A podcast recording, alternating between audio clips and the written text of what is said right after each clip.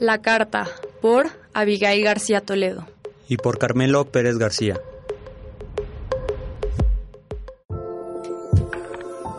El sentimiento que compartimos jamás pudo florecer.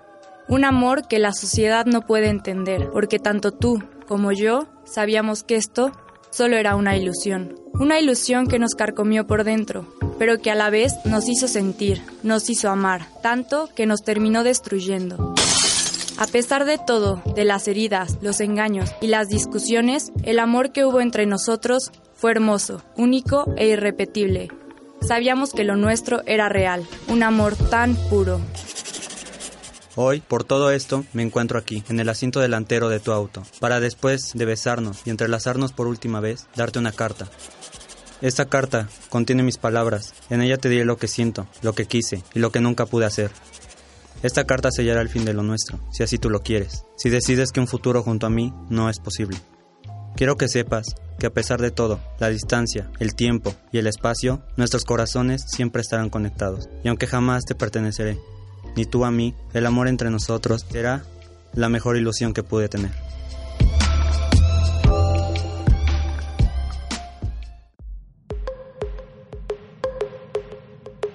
Perdido, por Nayeli Moreno Rivera. Y por Leticia Atsiri Rueda Arias.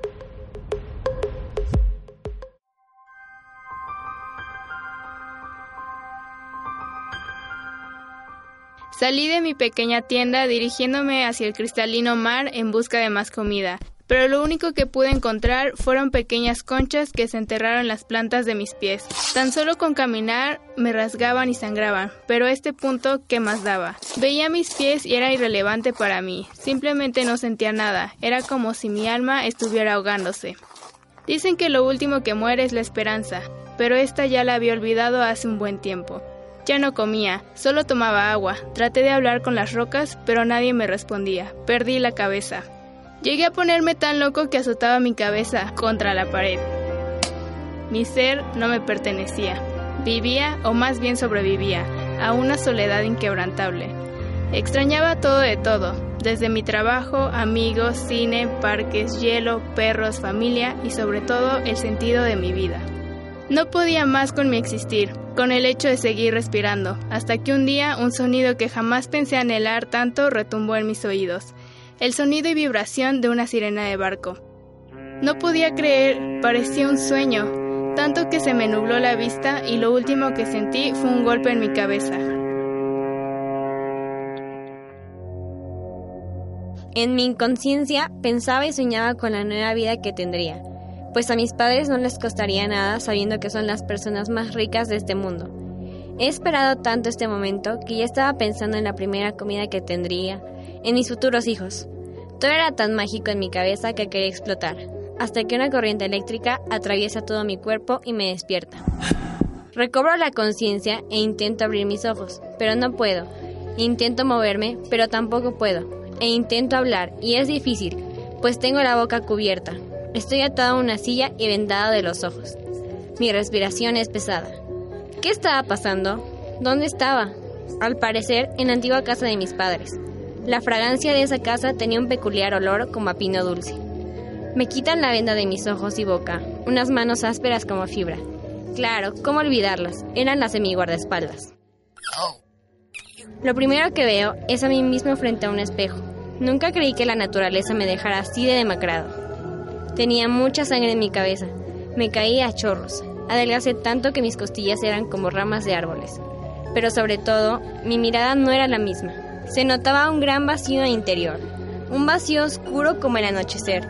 Empecé a gritar a todo pulmón, no sé por qué, y a tratar de pegar mi cabeza con la silla, pero no alcanzaba. Perdí el control tal como fiera y enseguida me vendaron de nuevo los ojos y boca.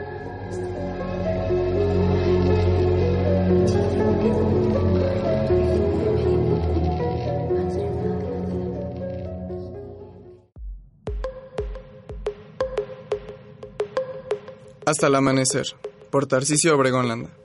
Y por Patricia Jara.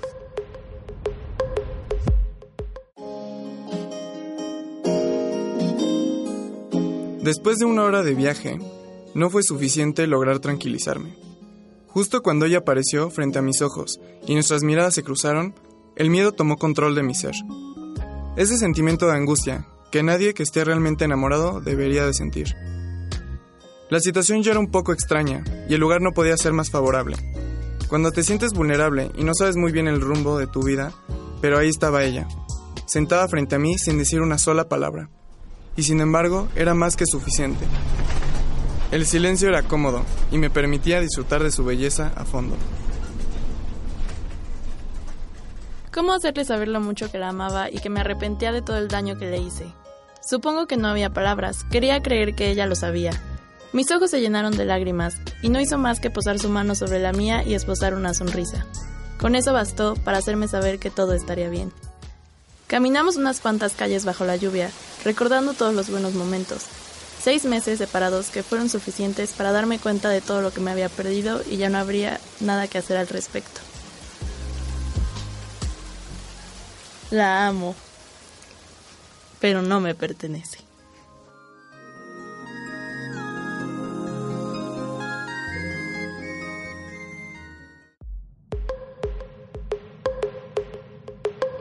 Admirador secreto, por Ilse Liliana Oliver Caballero.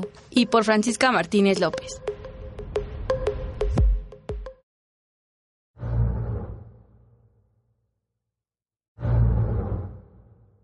Era mediados de otoño, el pavimento reflejaba la luz de los faroles, y el aire tenía un olor a madera quemada.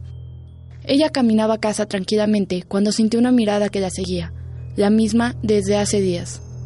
Pero esta vez volteó solo para ver un gato callejero detrás de ella. Se acomodó en su sillón, como todas las noches, cuando ella percibió que alguien estaba en la ventana.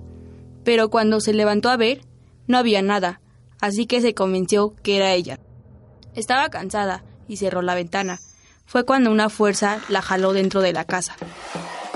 Semanas después, policías llegaron a su hogar, ya que hace mucho no se encontraba la chica. Lo que vieron les impactó. Era el cuerpo de la joven cubierto de flores y de cartas de amor que habían sido pegadas con cinta. Si no fuiste mía, no serás de nadie más.